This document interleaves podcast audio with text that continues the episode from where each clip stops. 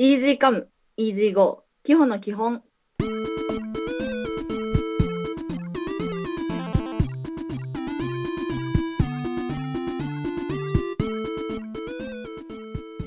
こんばんは、パーソナリティのきほです。この番組は今まで片手で数えられるほどしか本を読み終えたことのない私きほが少しずつ本を読み進めていくリアル読書感想文発信ラジオです。NRS ラジオからお送りしているこの番組は YouTube、ポッドキャスト、そして Spotify でお聞きいただけます。最後までお楽しみください。はい。ということで、今週はいきなりこのコーナーから行ってみたいと思います。それゆけ図書係。パチパチパチパチパチパチパチということでですね、今週から勝手に新しいコーナーを始めていこうと思います。え題して、それゆけ図書係ということでですね、まあ、簡単にご説明しますと、えー届いたお便りやダイレクトメッセージ、そしておすすめの図書など、えー質問や、えーメッセージに図書係として答えて皆さんに発信していくというこのコーナーを今週からしっかりと始めていきたいと思います。えーいつもですね、メッセージとか質問とか、えーインスタグラムやですね、YouTube のコメント欄とかを通じていただいてるんですけれども、あの、バラバラバラと、あの、ちょっと聞きづらい感じで紹介していましたので、今週からしっかりコーナーとして始めていきます。というわけで、先週の放送でですね、皆さん覚えてくださってますかね？あの、おすすめの漫画ありますか？っていう、ちょっと話題になったんですけど、あの、一件、インスタグラムのダイレクトメッセージの方に、おすすめを紹介してくれている方がいましたので、え鍵アカウントですので、ユーザー名は伏せてメッセージを皆さんにご紹介します。えー、ホットロード、めちゃおすすめ。まあ、うちが見たのは映画やけどね、わら。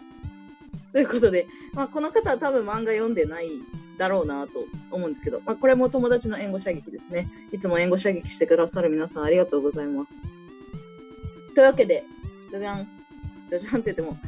ホットロードをですね、あの、母の実家から、えー借りてきてですね、ももらったのかな？もらったってことにしとこうかな。あの、少しだけ読んでみました。少しだけです。1話の、1話のというか、この 4, 4巻あるんですよ、全部で。の1巻の途中まで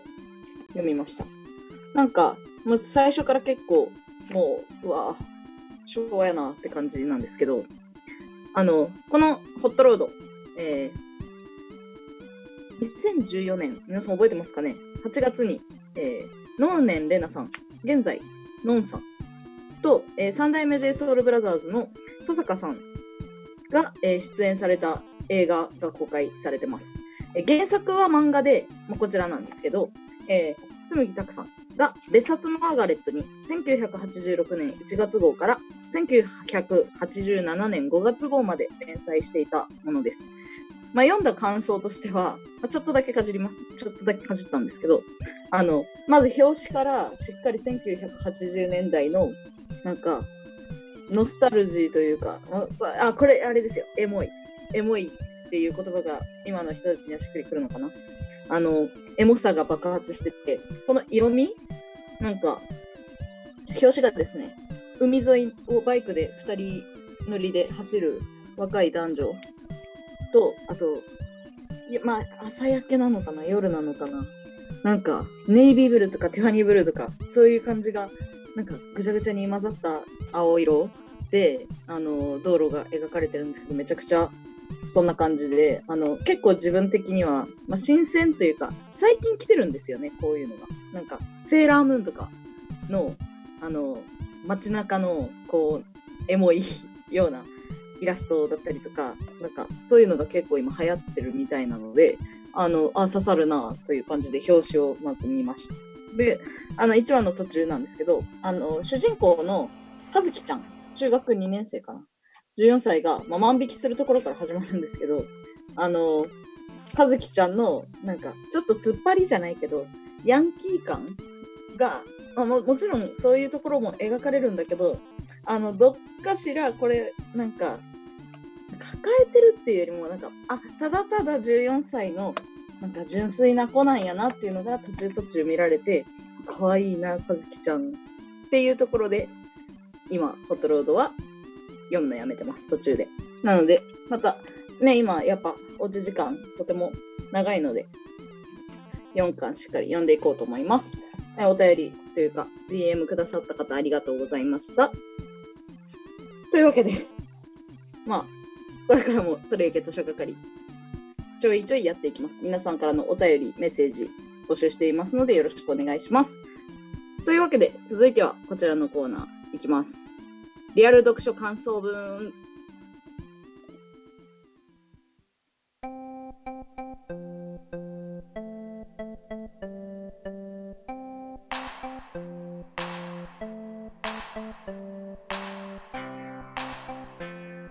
はい、えー、それではリアル読書感想文に入っていきたいと思います。えー、このコーナーは少しだけ本が苦手な基穂が少しだけ選んだ本を読み、少しも飾らない感想を発信する少しも無理しないコーナーです。というわけで、あのまあ、初回からずっと一生懸命コツコツ続けているリアル読書感想文。この番組、まあ、今日で16回目なんですけれども、今週もですね、ご紹介するのは、林民夫で糸というわけで、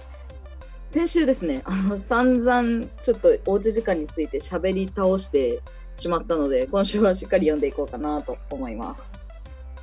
はい。あの、糸ですね。まあ、たくさんの人に馴染みのある音楽、あの糸のなんかモチーフに作られたんですけど、作られているみたいなんですけれども、あの、今週はですね、35ページ、高橋蓮、平成21年、東京を改めて読んでいきたいと思います。35ページからですね、38ページまでの少し短い章なんですけれども、あの、ここに、あの、親友の、あの、竹原のいいやつ感がわん、あの、わんさか盛り込まれてるので、そこをご紹介していこうかな感じですね。なんか、いいやつキャラってよくあるじゃないですか。なんか、それこそ少女漫画とかの、ななんやろ、なんか、俺もお前のこと実は好きだったよ、みたいな、あの、感じ？あの感じに似てますね。まあでもこれはまあまたそれとはちょっと別なんですけど、まあそれに似た、あの、香ばしいいいやつ感。香ばしいって、なんか、わかりますかね？この感じ。なんか、いい味出してんな、みたいな、竹原なんですけれども、えー、高橋蓮はですね、あの、竹原の、えー、強行した結婚式に顔を出しに来たわけなんですけれども、遠い北海道から東京まで飛行機を使って、リムジンバスになんとか乗って、新宿駅でちょっと迷子になりながら着いた、えー、式場には竹原がですね、タキシードを着て、あの、待ってたんですけれども、あの、控室に竹原に会いに行った蓮が、竹原に早々に早く行けよと、あの、蓮の背中を押したということで、まあ、なんで早く行けよなのか。まあ、それはですね、あの、蓮があのずっと思いを寄せていたけれども、離れ離れになってしまって、数年経ってしまった葵にあの会う、そのタイミングを、きっかけを作っているんですね、竹原が。で、まあ、まずそのそのじエピソードの時点でめっちゃいいやつなんですよ、竹原が。で、先週、あの、このラジオで、プロポーズ大作戦のドラマの、あの、フジテレビのね、ドラマのプロポーズ大作戦の浜田学館があるぞというふうに言ったんですけど、あの、プロポーズ大作戦の浜田岳も、あの、めっちゃ好きなんだけど、伝えれないみたいな、まあ、浜田岳はちょっと少女漫画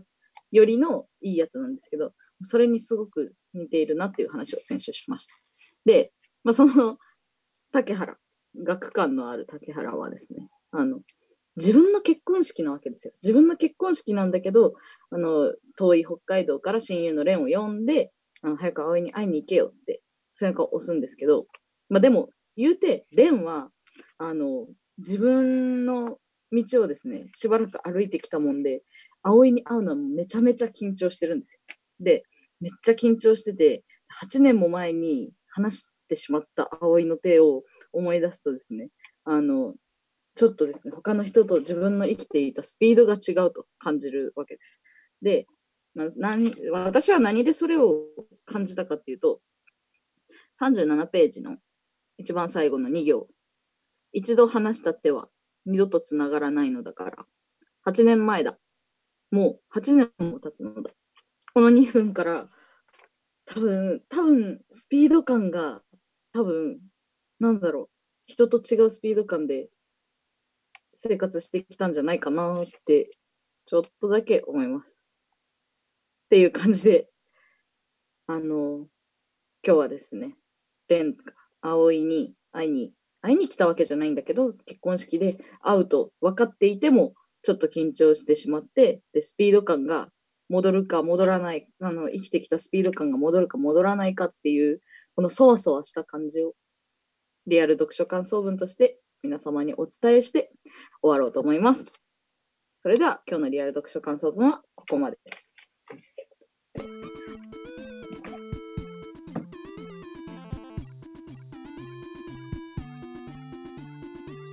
はい、本日もお付き合いいただきありがとうございました。え番組ではメール、コメントを大募集しております。そして、えー、EasyCome、EasyGo、基本の基本では、インスタグラムの方でもメッセージを募集しております。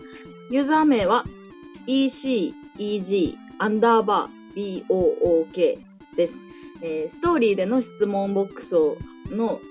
質問や、えー DM でのなんかちょっとした番組への感想なんかもお待ちしてます。もちろん YouTube のコメント欄にもコメントをしていただいて構いません。大歓迎です。そして YouTube の説明欄のところにメールアドレスも貼っております。なんかインスタとか YouTube とかようわからんなみたいな方はですね、よかったらメールでもいつ入れていただけると嬉しいです。えーいただいたメッセージや、え質問、感想はですね、えー今週から始めました。それゆけ図書係